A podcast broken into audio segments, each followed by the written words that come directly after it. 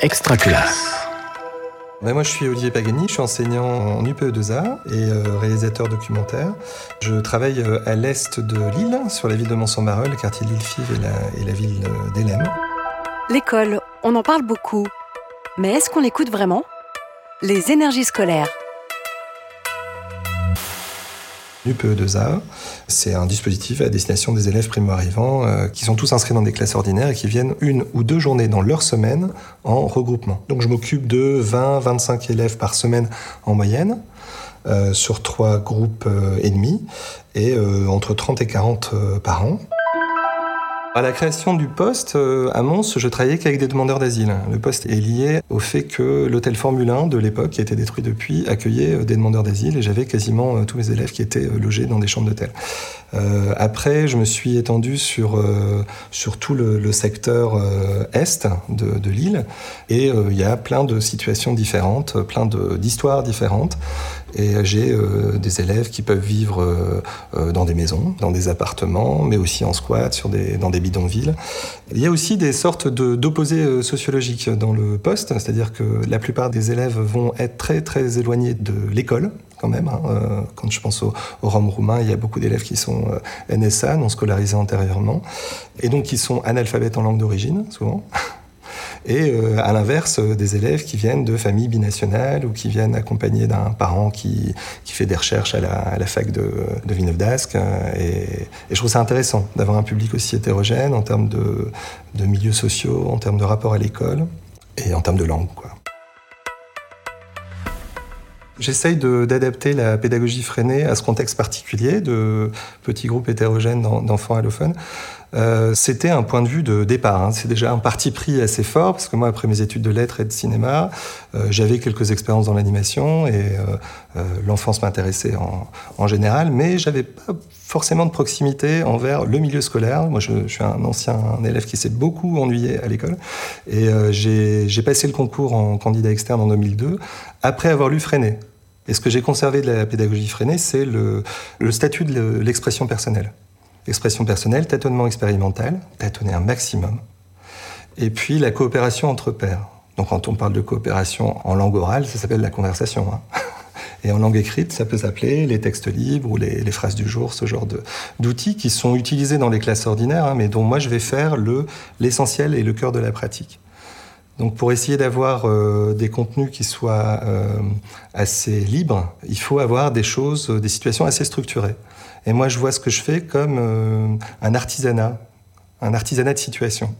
On va inventer un temps, une organisation de l'espace, un matériel où certaines choses vont pouvoir se passer et qui vont être prévisibles pour les élèves, mais euh, à l'intérieur euh, desquels ensuite le contenu va être libre. Karina Danse danse dans dans le le jardin. jardin. Moi, je commence par leur proposer un dessin, tout simplement, euh, parce que c'est un geste de communication authentique, partagé euh, par tout le monde. Le dessin est parlé, il y a un échange autour.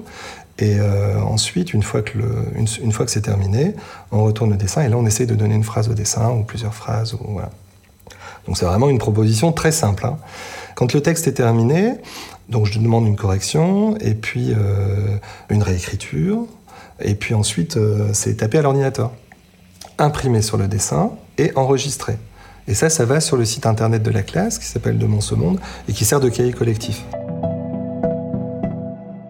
Ce que j'apprécie euh, chez les élèves euh, non scolarisés antérieurement d'âge cycle 3, c'est le défi que représente pour eux et pour moi leur présence ici. Je sais très bien que l'avancée dans la langue écrite, ce ne sera pas dans la famille, ce ne sera pas dans la classe ordinaire, ça va être essentiellement en UPE2A que ça va se jouer. Et ça crée une responsabilité encore plus importante, parce que là, elle est, moins partagée.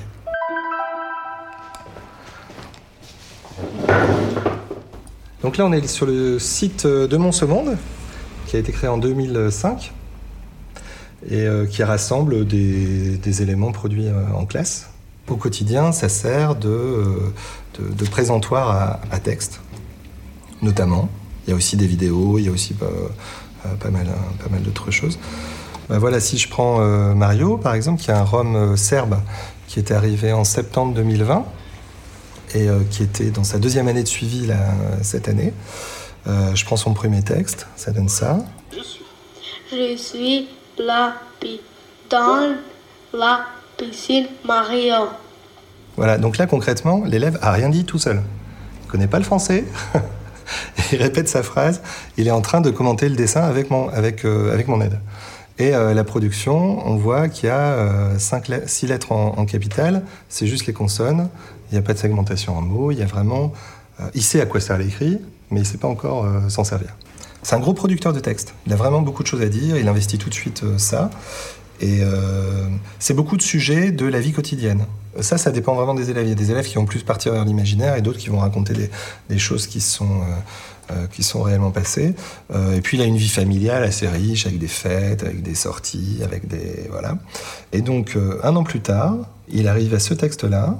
Je peux mettre un extrait. J'ai envie de partir en vacances en Syrie. J'ai je veux voir mon grand-père et ma mamie. Je veux je vais raconter leur raconter ma vie en France. Je trouve ça magnifique de voir euh, des, des transformations à l'échelle d'une année scolaire comme ça, de, de désir d'entrer dans l'écrit, de, de- des moyens qu'on qu'on mobilise progressivement pour se le permettre, et puis euh, des textes qui deviennent de plus en plus riches, de plus en plus euh, intéressants pour le, pour le groupe, et qui se traduisent ensuite dans la classe euh, ordinaire par des compétences valorisables euh, au niveau scolaire. Ce qui me rend assez optimiste dans l'exercice du métier, c'est de voir que euh, le métissage, c'est la règle. C'est que spontanément, il va y avoir une curiosité pour l'autre. Donc on est très très loin des débats qu'on peut entendre sur l'intégration, ou, euh, le- les, difficultés d'intégration qui seraient culturellement... euh, c'est évident. Il n'y a pas d'a priori euh, culturel construit, les uns contre les autres. C'est cumulatif. Là, ici, les, identités, elles, s'additionnent. Déjà, elles sont fragmentaires, parce qu'il n'y a aucun élève qui dit Bon, moi, je suis euh, comme ci, comme ça, parce que je suis de telle origine et voilà ma culture. Et euh, rien que le fait de réunir euh, 5, 6 nationalités dans un groupe de 10 élèves, ça crée un élargissement de- d'horizon euh, énorme. C'est une expérience euh, très profitable pour eux euh, et très intéressante pour moi.